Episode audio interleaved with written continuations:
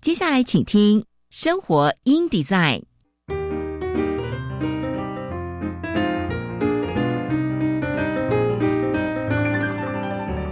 美好早晨，来一段爱智之旅吧。漫步在社会的街角，开启我们与自己的对话。穿梭在文化的回廊，重拾我们与土地的羁绊。生活 in Design 为理想生活提案。设计所有幸福的可能。周一到周五早上九点到十点，我是佳妮，欢迎收听《生活 in Design》。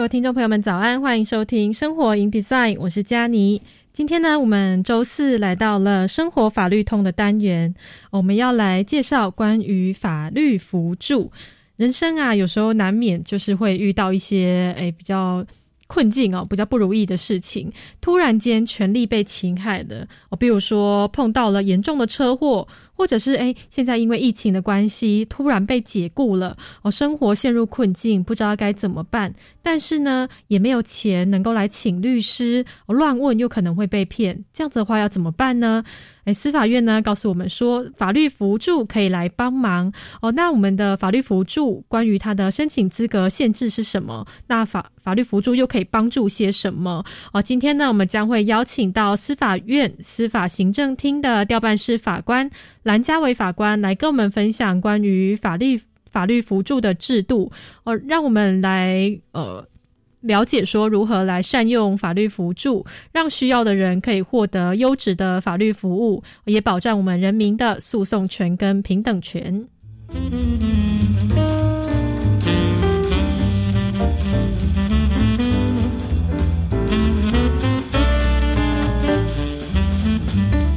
跟各位分享一下我们今天的天气。今天呢，因为西南风的持续影响，所以苗栗以南天气比较不稳定一些，而出现短暂雷阵雨或者是雷雨的几率比较高。清晨到上午的降雨主要集中在中南部沿海以及平原，中午之后则会转到内陆以及山区为主。而清晨到上午的雨势会比较大，要留意。短暂的这个强降雨现象，至于北部跟东半部是多云到晴，午后东北部、东部地区及北部山区会有零星的短暂阵雨，大部分。地方的高温来到三十二到三十五度，大台大台北盆地可以来到三十六到三十七度左右。那东半部近山区及纵谷的内地也容易出现三十六度以上的高温，所以呢，在外面活动的话，要记得补充水分。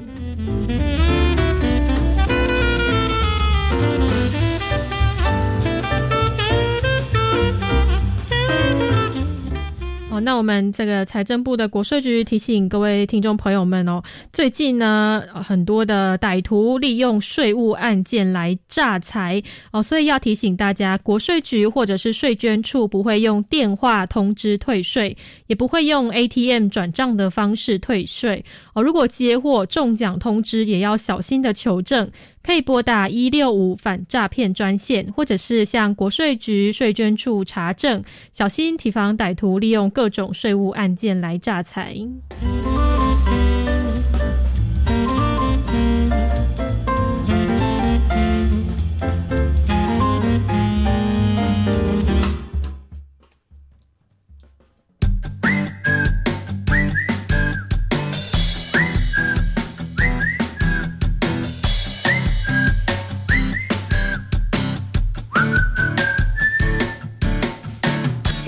夯话题，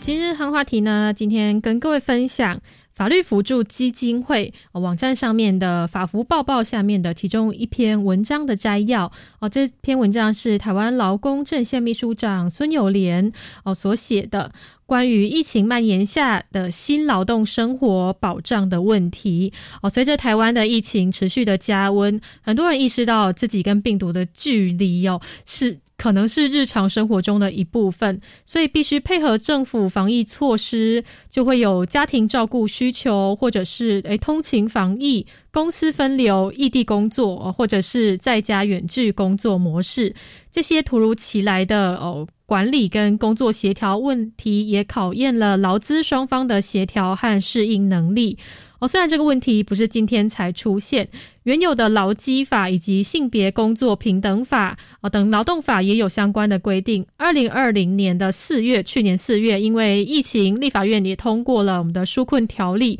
而成为政府因应防疫工作纾困措施的法源依据。那当时社会热议的防疫隔离假、防疫照顾假和这次的疫苗接种假都有特别规定。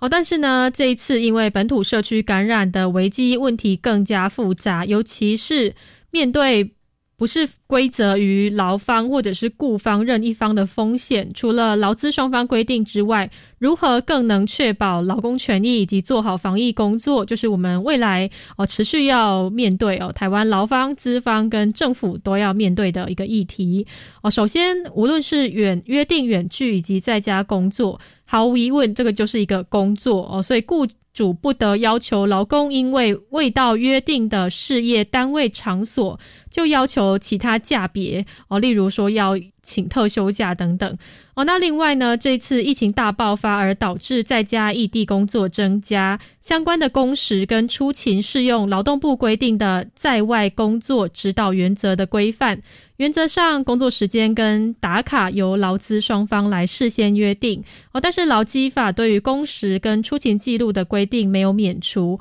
哦。出勤记录可以辅以电脑资讯或者是电子通讯设备协助记录，实际出勤情形由劳工自我记录。例如说工作日日志，哦，透过劳资双方约定的方式回报。如果在正常工作时间结束之后，雇主要求延时工。延长工时，那还是算是加班哦。雇主仍然应该要延长工时，给给付这个加班费哦。另外，依劳基法第三十条的规定，雇主要应制备这个劳工出勤记录，并保存五年五年，以免未来发生争议或者是受罚哦。以上的规范还是很明确的哦。但是远距或者是在家工作，可能衍生其他成本，例如说。啊，硬体设施是否可以要求雇主提供，或者是因此增加的通讯成本哦等等的？那劳资双方呢，应该要事先约定来避免争议。此外呢，这波疫情涌现的防疫照顾假的需求，以及基于政府疫苗接种政策得申请疫苗接种假，只要检具疫苗接种。疫苗的接种记录卡就可以的，不不需要就诊或者是其他的证证明哦。按劳动部的说明，雇主应该要准假，而且不得视为旷职劳迫，强迫劳工以事假或者是其他价别来处理，也不得扣发全勤奖金、解雇或者是不利的处分。哦，这是关于我们法律辅助基金会。哦，上面所提供给各位听众朋友们的一个文章哦，是关于我们的劳动生活相关的保障的问题。那我们新问题再到这边，先休息一下，我们来听一首歌。歌曲结束之后呢，我们将会呃来聊聊关于法律辅助。我们现在这个疫情下非常需要用到的这个法律辅助的制度究竟是什么？那又可以怎么样的来帮助我们？哦，那我们先来听这首歌，是梁博所演唱的《男孩》。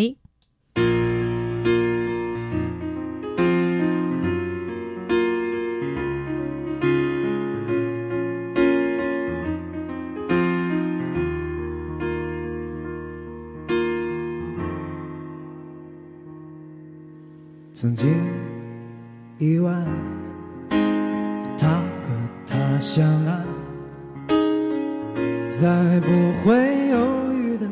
实在，以为明白，所以爱的痛快，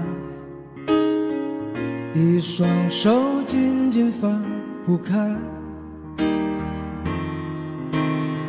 心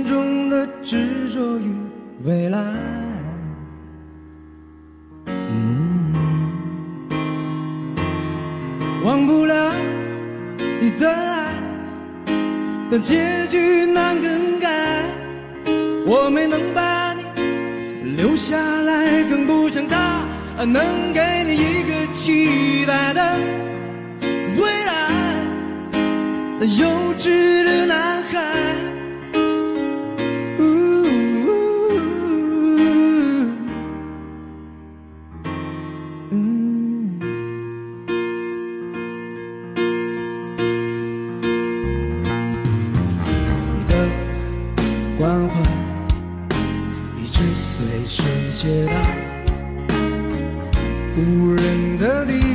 在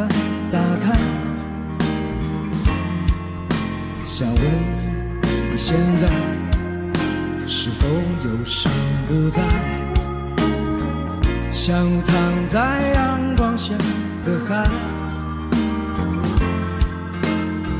像用心涂抹的色彩。让你微笑起来勇敢起来忘不了的爱，那结局难更改，我没能把你留下来，更不想他，能给你一个期待的未来，那幼稚的男孩。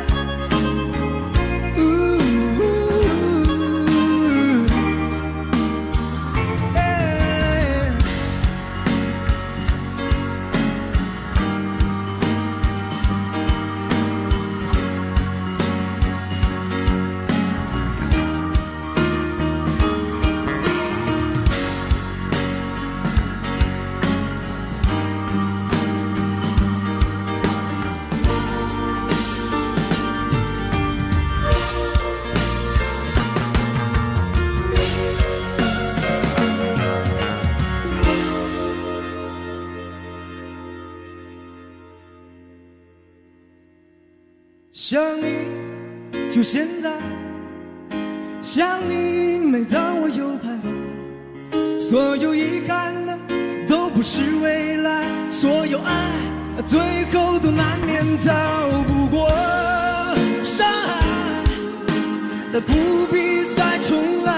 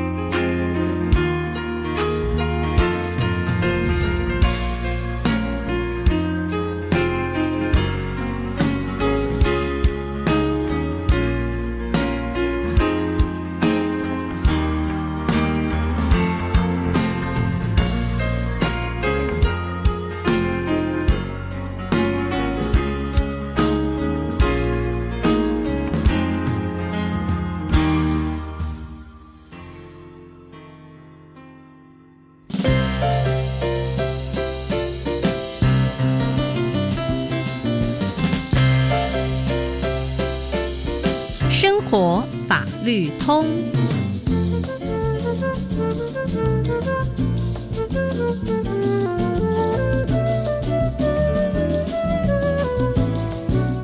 欢迎回到生活 in design 生活法律通这个单元呢，是我们生活 design 跟司法院。以及法务部啊合作的单元，今天要来聊聊关于法律辅助。哎，突然我们的权利被侵害了怎么办？哦，尤其是很多人是没有钱可以请律师的，这样子的话，法律辅助可以帮忙吗？我们法律辅助申请的资格限制是什么呢？哦，今天呢将会邀请到我们司法院司法行政厅的调办室法官蓝家伟法官来跟我们分享关于法律辅助制度哦，让我们这个法律。可以帮助真正需要帮助的人，也来保障我们人民的诉讼权跟平等权。那我们先请我们的蓝家伟法官来跟我们打声招呼。法官您好，主持人好，各位听众朋友大家好。好，想要先请法官来跟我们介绍一下哦。关于法律辅助是什么？哦，像刚刚我们提到了，如果权利突然被侵害，例如说碰到很严重的车祸，或者是生活陷入困境，没有请请律师，这样子的话，法律辅助可以帮忙吗？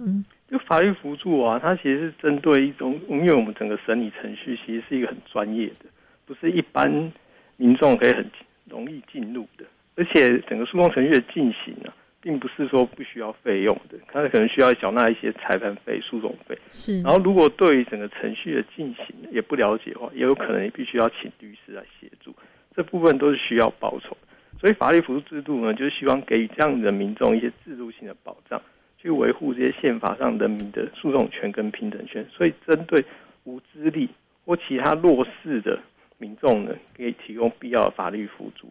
嗯。例如说，在整个诉讼进行过程中，必须要缴裁判费或者鉴定费，或者说因为没办法抽身，像现在可能很多人必须要在家里照顾小朋友，因为小朋友没办法去上学。嗯，这个情况之下呢，我们法律补助要给这些民众一些协助，让他达到诉讼上可以无序平等的状况，让整个法律制度是可以完善的去保障人民的权利。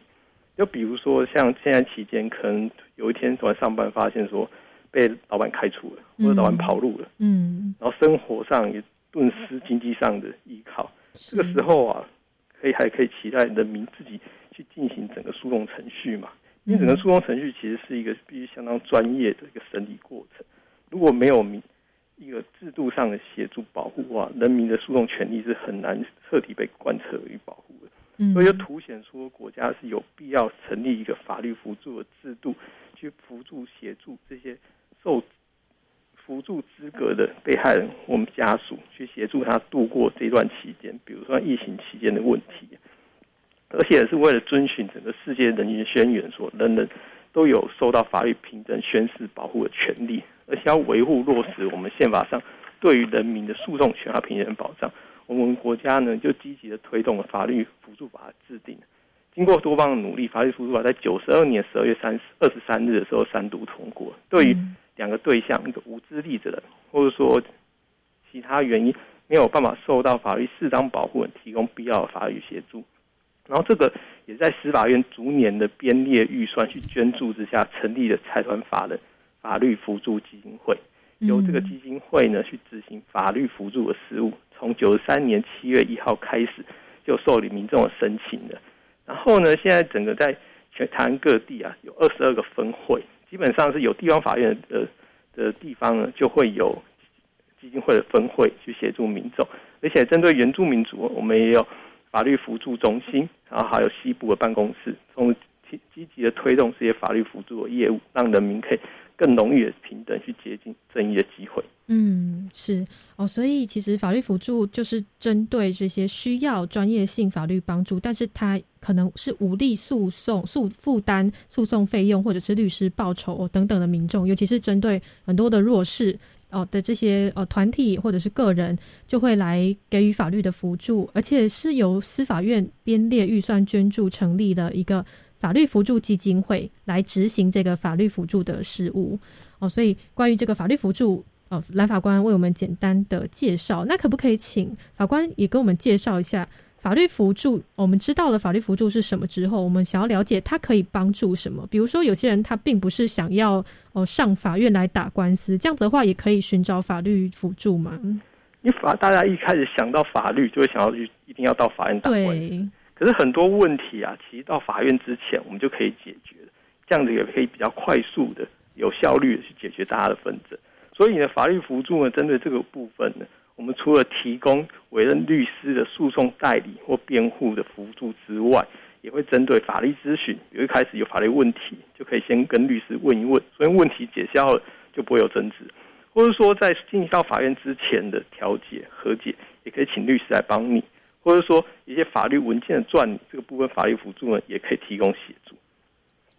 嗯，是，所以其实。并不是只是包含说只能打官司这件事情，它还有包含很多的项目都可以来做一个我们的法律辅助我的一个协助。那想要再请问一下法官哦。就是如果哎，即使我们知道说有法律辅助，但是呢，遇到事情的时候，大家还是会心里很急，想要赶快赶快知道要怎么样来处理，怎么样去申请这个法律的咨询服务。就民众啊，可以在法律辅助基金会各个分会，或是有一些法律咨询的驻点，可能是在有些呃区公所或者地方法院，可以跟专业律师面对面做现场的法律咨询。然后每位民众大概二二十分钟的时间，可以跟律师面对面的讨论。然后这个部分呢，有些是要预约，有些是要现场排队。比如说在台湾台北地方法院诉讼辅导科，这个部分是现场排队。然后台北市社会局的，比如万华嗯服社服中心的话，是用网络或电话预约。这个各个方式的话，大家可以在法律辅助基金会网站上查询。嗯，然后呢，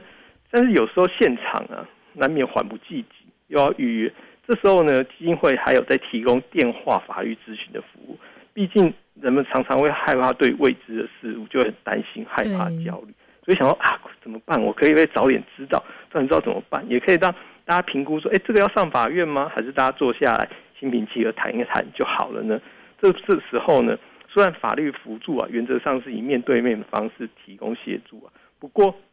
为整个。弹性的灵活运用法律辅助的资源呢，对于一些偏远地区或行动不便或特定的案件类型，也是有提供电话法律咨询的服务。所以在一百零四年五月一号开始啊，针对劳工案件、债务问题、原住民的事件或假日事件，这是在一百零六年十一月一号新增的，就开办了电话法律咨询服务。这部分有一个电话号码是四一二八五一八，就四一二帮我一把。嗯，不过呢，还是要跟大家讲，有时候电话的沟通上也可能比较有困难，嗯，也没有办法把一些文件的传递，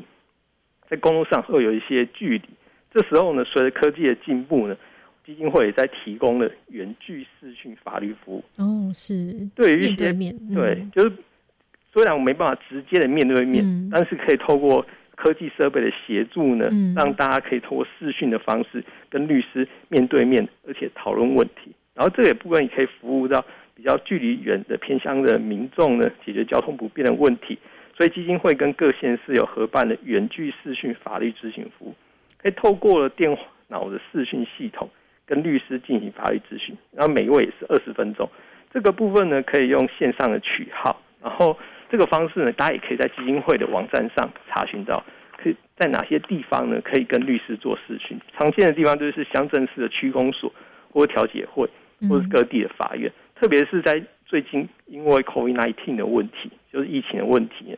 各地方协助做远距视讯的部分，也做加速的调整，让更多的法律辅助资源可以协助偏强或者需要的民众，可以做在更多的地点可以做法律咨询，然后透过基金会，基金会成立一个叫电话法律咨询中心，这边也有律师会随时驻点，提供带状及时的。自信法律咨询服务，所以即使将来是在身处比较偏远地区的民众，也可以透过了抽基金会建立的抽号系统取号，然后依序的接受自行法律辅助，省去这些等待的时间，也可以让法律辅助有更多元，然后更便民性的协助，让大家可以享受到法律辅助的资源。嗯，是哦，所以其实这个法律辅助。一开始的这个法律咨询的管道就非常的多哦，不过因为疫情的关系，大家我们现在是鼓励说可以多用哦电话或者是远距视讯的方式来做一个法律咨询的服务。哦，那我们生活题再到这边，我们先休息一下哦。等一下节目的下半段呢，继续继续请我们的蓝家卫法官跟我们分享更多关于法律辅助实际上要来怎么申请哦，申请的限制等等的。我们休息一下，马上回来。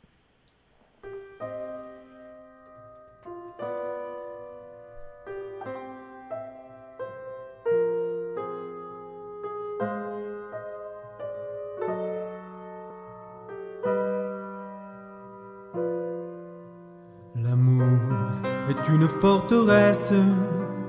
dont les murs sont faits de promesses. C'est là que dorment les amants, cachés de tout, cachés du temps. Et quand leurs lèvres se rejoignent, C'est tout l'univers qui s'éloigne. Autour, le silence est parfait. Comme un instant d'éternité. Hello，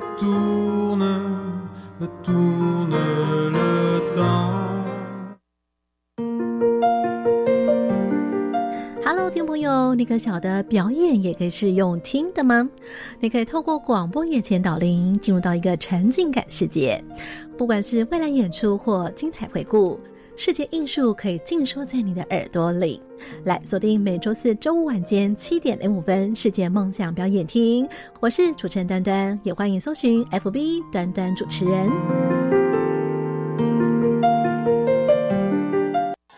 你再玩电动，手机我就没收！再讨厌你，我永远不要跟你说话。今天我想来点家庭教育 e-learning。教育部出版《我和我的孩子亲职手册》，设计了将近一百个亲职课题，通过简单易懂条列式小提醒，帮助家长快速检视亲子互动需求，学习亲职智能技巧。是的，欢迎到家庭教育网电子书柜专区线上阅览。以上广告由教育部提供。您想毕业后学位技能就业一步到位吗？双轨训练旗舰计划现正招生中，劳动部补助您百分之五十学费，每周在校上课二至三天，到企业训练三至四天，让您毕业即就业，成功接轨职场。欢迎十五至二十九岁青年踊跃报考，详情请上网搜寻台湾双轨，或洽零二八九九五六三九九转一八一二。以上广告由劳动部劳动力发展署北基宜花金马分署提供。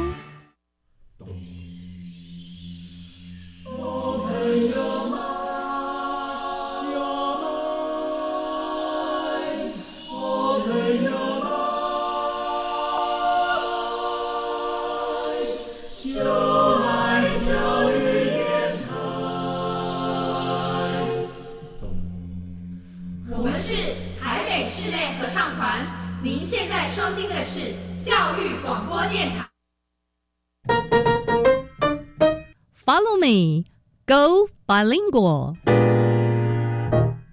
双语教学花露米。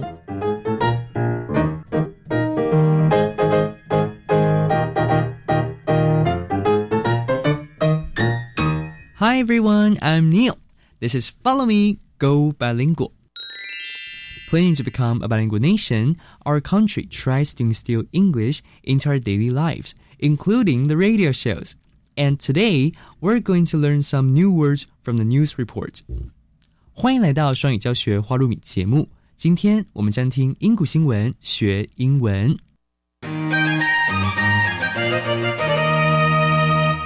小朋友的理想工作往往天马行空，十分可爱。 一个日本人事顾问公司询问九百名学童，问他们长大以后想要从事什么工作。随着他们年纪的增长，他们想要的工作也有了变化。Party chefs and YouTubers, Japanese kids name dream jobs。甜点师和 YouTuber，日本儿童的理想工作。A survey has found Japanese kids' dream jobs and how the jobs they want change as they get older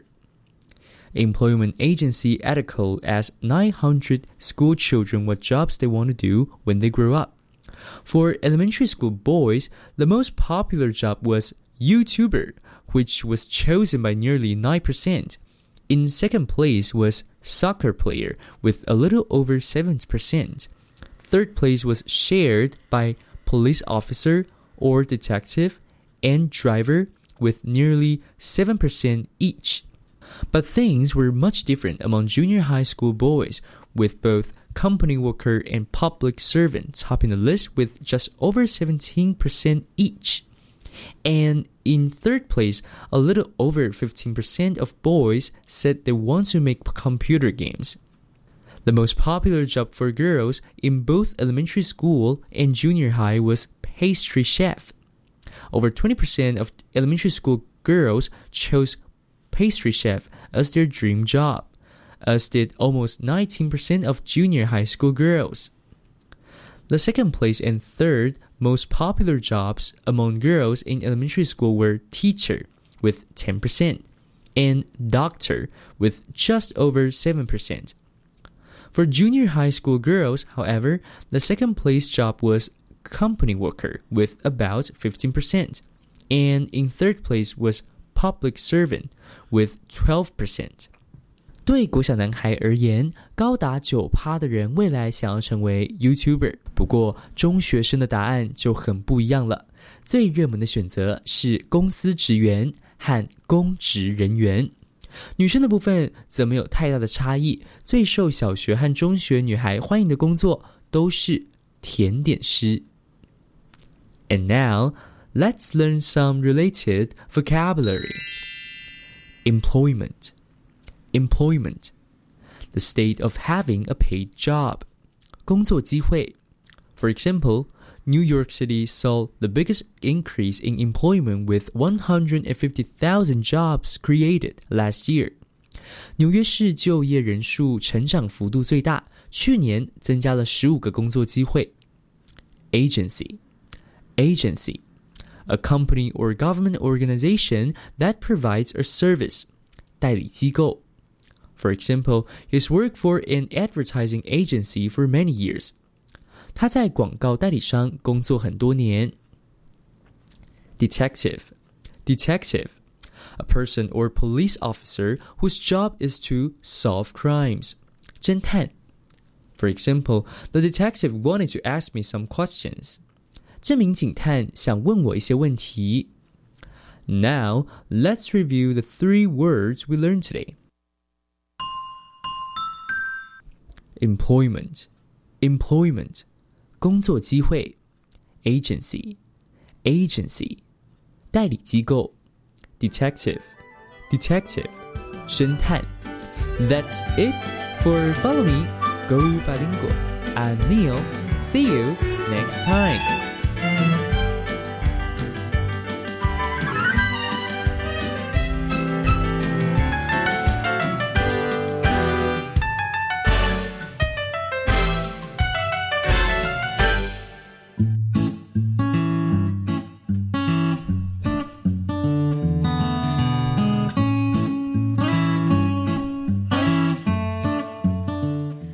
回到生活 in design 生活法律通。今天呢，跟各位介绍关于我们的法律辅助制度哦，来能够透过法律来帮助真正需要帮助的人哦。那我们刚刚呢，请到的是司法院司法行政厅调办室法官蓝家伟法官来跟我们介绍。接下来我们要继续请蓝法官来跟我们介绍更详细的关于法律辅助哦。我们先请蓝法官跟我们打招呼。法官你好，主持人好，各位听众朋友大家好。好，我们想要请法官继续跟我们介绍哦，是不是所有的法律辅助，就是什么所有的案子都可以找律师？比如说，如果是打输确定的官司，这样的话也可以呃找法律辅助吗？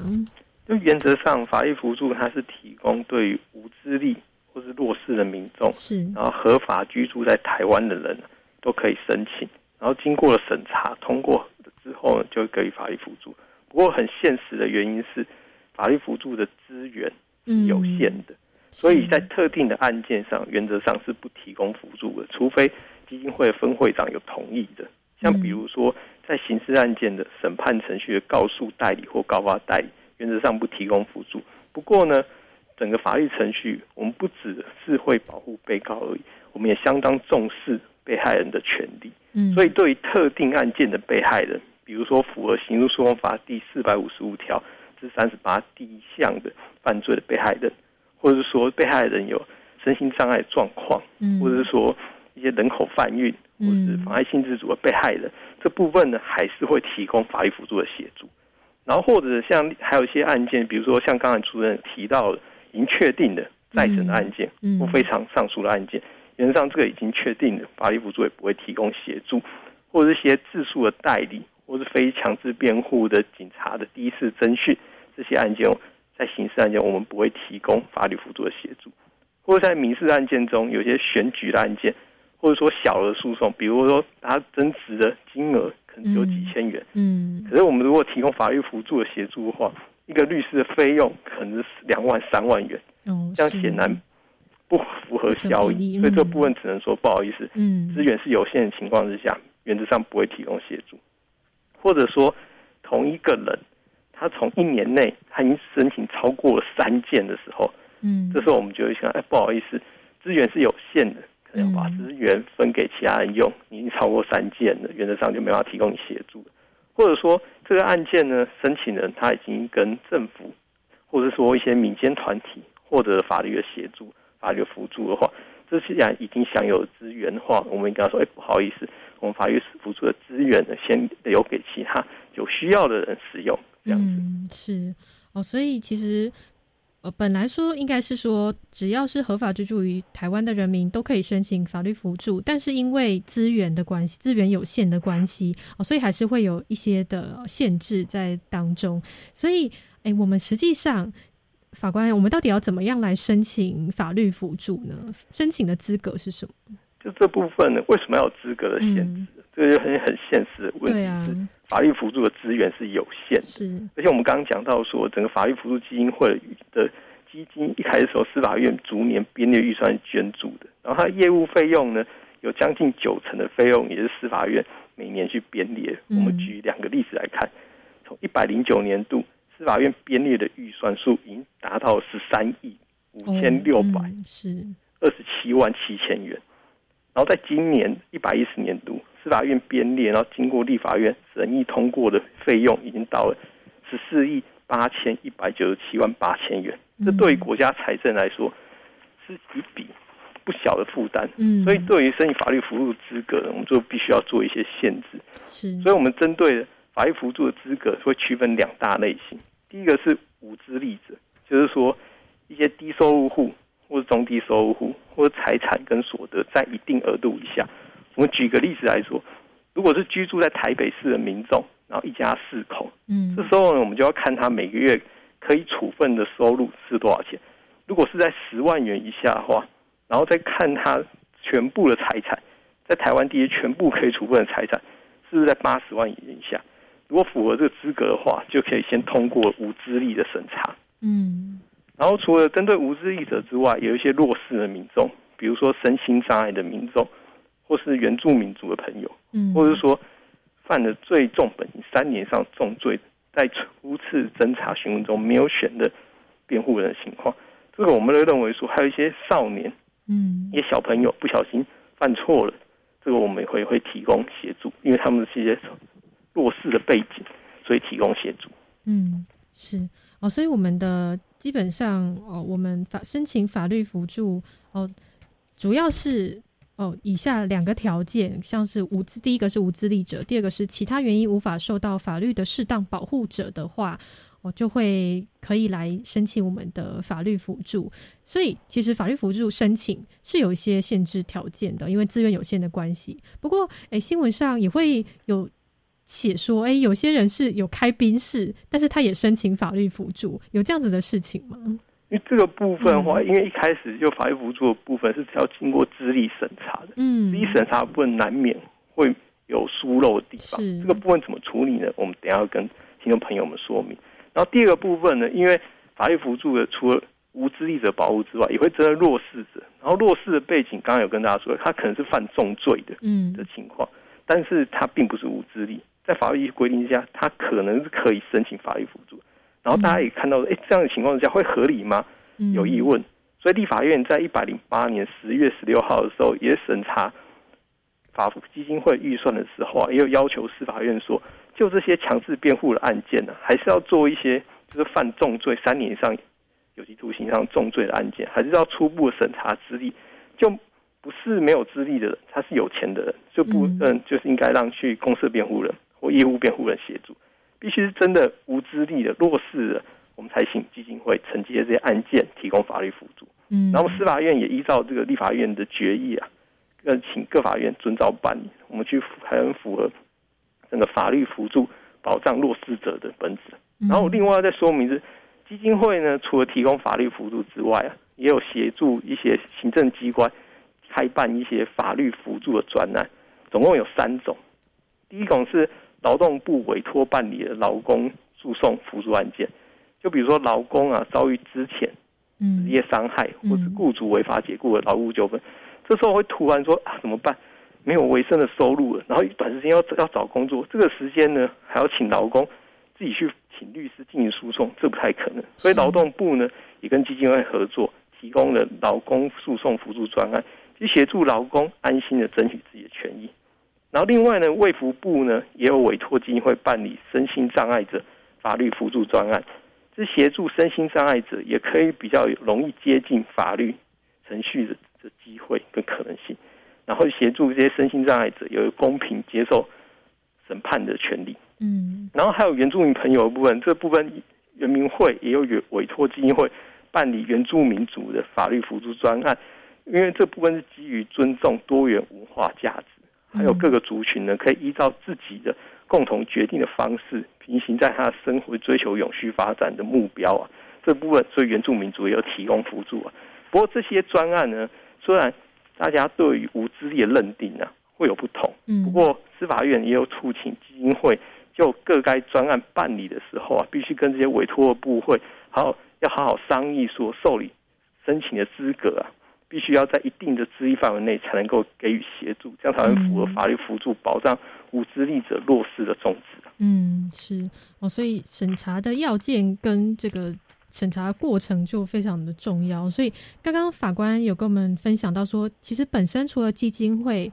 办呃，依照这个法律辅助法的法律辅助之外，也有其他机关委托办理的这个专案哦，比如说，诶，劳动部的劳工诉讼辅助专案，或者是卫福部的身心障碍者的法律辅助专案，或者是原民会的原住民法律辅助专案哦，所以其实种类非常的多。那如果我们申请人他呃在选择的时候，他要选择哪一种专案？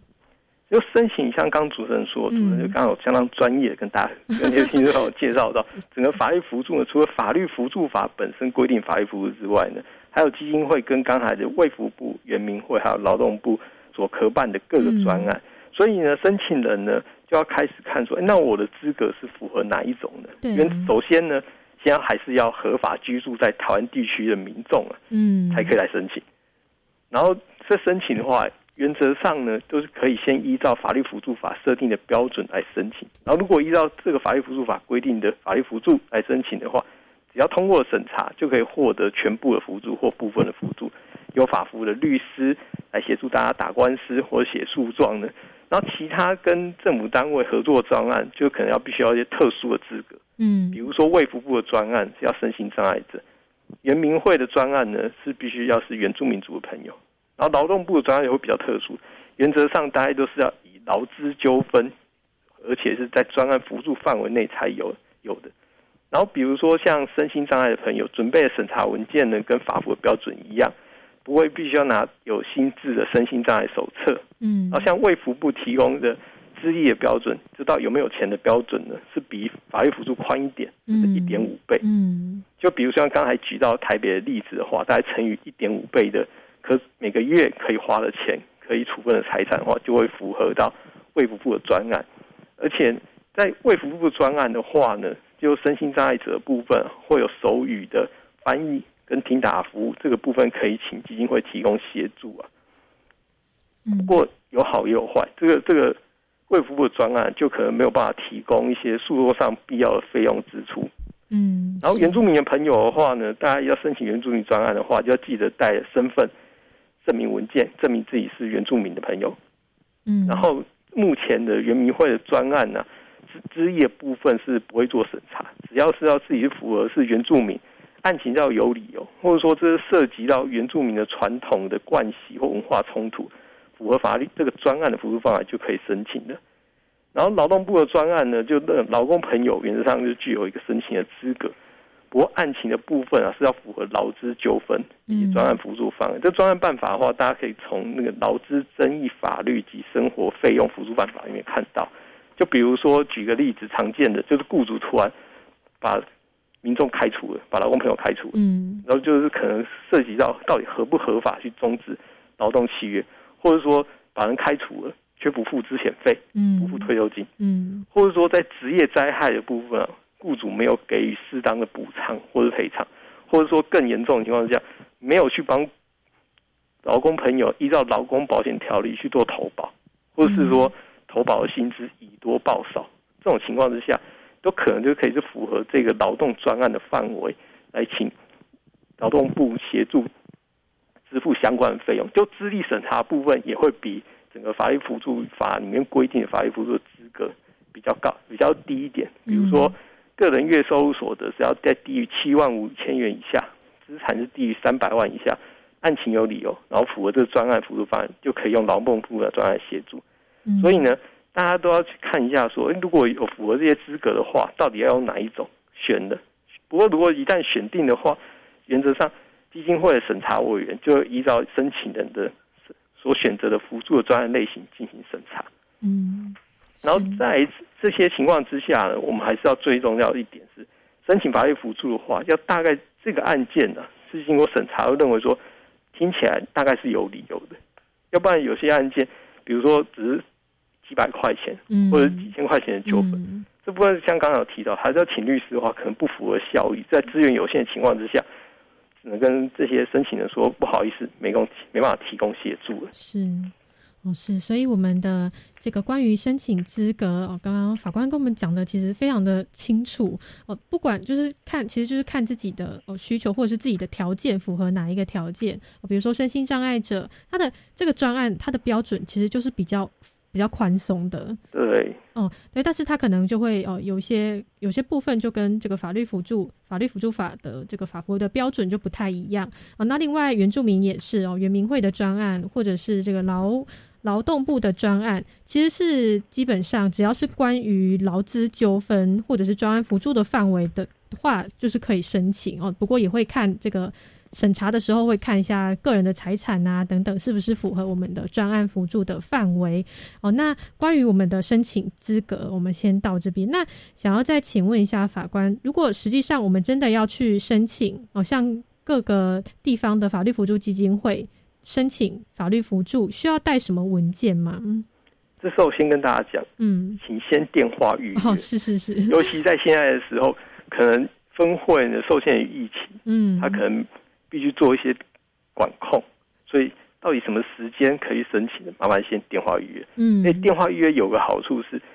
必须因为法律辅助的申请，申请人必须要亲自到分会，或者是委托代理人，而且必须要期待一些文件。如果没有先打电话去问的话，或者先上网看清楚，可能会漏带，要多跑一次。有在现在这个时候多出门多一些风险，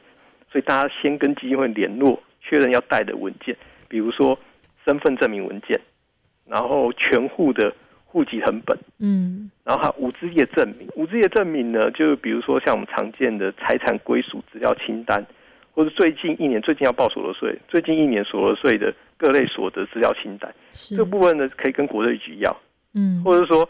证明是低收入户、中低收入户的文件，或其他资业文件，还有整个案情相关的文件，让审查员可以知道说你这个大概会不会有没有理由。还是来乱告一通的，还是说还有什么需要再协助提出来，有助于将来辅助律师可以更有效的帮助申请的？所以把这些文件呢带到分会去做审查。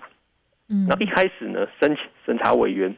会就申请人的案件及职业状况跟申请人面谈。嗯，面谈完收集完资料之后，会有整个三个审查委员会组成一个审查委员会来共同讨论。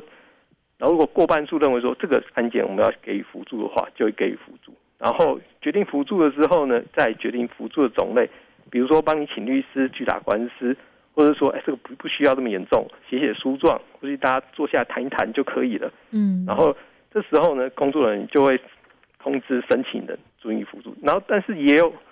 不准予辅助的情况。嗯，这个时候呢，申请人接受到这个不予辅助的通知之内啊，三十天之内可以申请复议。嗯，然后复议审查委员会呢就会再做成说，好啊，那。原来审查决定可能必须要更改，再给予辅助，或者说啊，不好意思，这个部分您在案件我们还是不能提供你辅助的。嗯，然后在辅助决定给予辅助之后呢，辅助律师就是会跟申请人做个联络，然后跟申请人说，哎，这个部分呢需要提供什么协助，大家作为一个讨论，进行这整个案件的进行。嗯，是哦，所以其实整个它是有一个流程的程序在这边。不过刚刚法官说，哎，最重要是一开始先打电话预预约哦，看看说，哎，是不是能够来做一个受理，或者是要准备什么样的资料？其实，在电话预约的时候呢，这个就会我们的这些法律辅助基金会的人员就会提供哦，你们提供我们说要准备什么资料的这些哦这些。哦，其实我们的文件啊等等的这些资料都可以来哦提供给我们。那想要再请问一下我们的法官哦，我们的这些法律辅助啊，因为是呃给予很多的一些费用的辅助，是全额支付全部程序的费用吗？还是自己要负担什么费用？还是必须跟大家讲清楚，法律辅助不代表说整个整个诉讼程序都可以完全免费，也不代表整个法律辅助呢就是完全免费。在等一下跟大家介绍到的情况之下，这部分申请人呢还是必须要负担一些费用。嗯，比如说第一个，在整个诉讼过程中呢，有些必要的费用要支付，比如说一开始有裁判费，或者有找证人来的话，要给证人的日旅费。或者说这个案件比较困难，必须专家来协助的话，必须有鉴定费。这些费用要支付的话，原则上申请人自己要付。不过申请人如果因为资历的困难呢，也可以申请跟基金会申请，请基金会先代为垫付，然后由审查决委员决定说是否要帮申请人支付这些费用。嗯，然后还有一个情况是说，如果受扶助人因为法律扶助取得一定价值的财产之后啊，后来因为胜诉拿拿到钱了。这部分呢，基金会可能会认为说，哎，依照法律辅助法的规定呢，你要帮忙负担一些律师的酬金或必要的费用，付一部分。就比如说，因为打官司赢得了超过五十万以上的资产的时候，这时候基金会如果因为这个案件去支付了一二审的律师费七万元，然后有缴纳给法院裁判费两万元的话，申请人因为基金会的辅助取得的这些，比如说举个例子，取了八十万元，这时候可能要回馈一半的律师费用跟裁判费用，大概就四万五千元左右给基金会。这个部分的道理就是，我们希望整个法律辅助的部分是使用者付费，是，但是是指有获得利益的，然后也可以让这个制度呢可长可久继续进行。嗯，因为刚刚刚跟大家提到，一年的预算已经到十五将近十五亿了。对对，所以要要让资源被合理运用的话，对，还是使用者付费这点很重要。然后另外一个问题，就是刚刚提到的开宾式这一种人，嗯，事后我们发现，对，一定会把法律服务撤销。是撤销完之后，花多少钱就要叫他赔回来。嗯，就比如说帮基金会帮他垫的律师的费用，花了比如说一二审、三四审加一二审加起来花了九万元。这个部分这九万元费用，这些人就必须要把这笔费用还给基金会。嗯，是这样子，其实也是很合理啦。就是哦，真的他其实是不需要受到这个法律辅助的的帮助的，但是还是去申请资格的话，其实就不需要。所以的遇到这样子的情况被发现的话，是会要求去把它这些金额啊、费用啊都会缴还回去，让我们的这个法律辅助的资源真的能够去更有效的去运用给这些。哦，需要帮助的人哦，所以今天呢，我们真的非常的开心，能够邀请到我们司法院司法行政厅的调办室法官南家伟法官来跟我们分享关于法律辅助制度制度，我们可以如何来运用。谢谢法官，好，谢谢主持人，谢谢各位听众，拜拜，法官拜拜，拜拜。我们今天的生活底在生活法律通就到这边告一个段落，感谢各位听众朋友们的收听，我是佳妮，我们明天见喽，拜拜。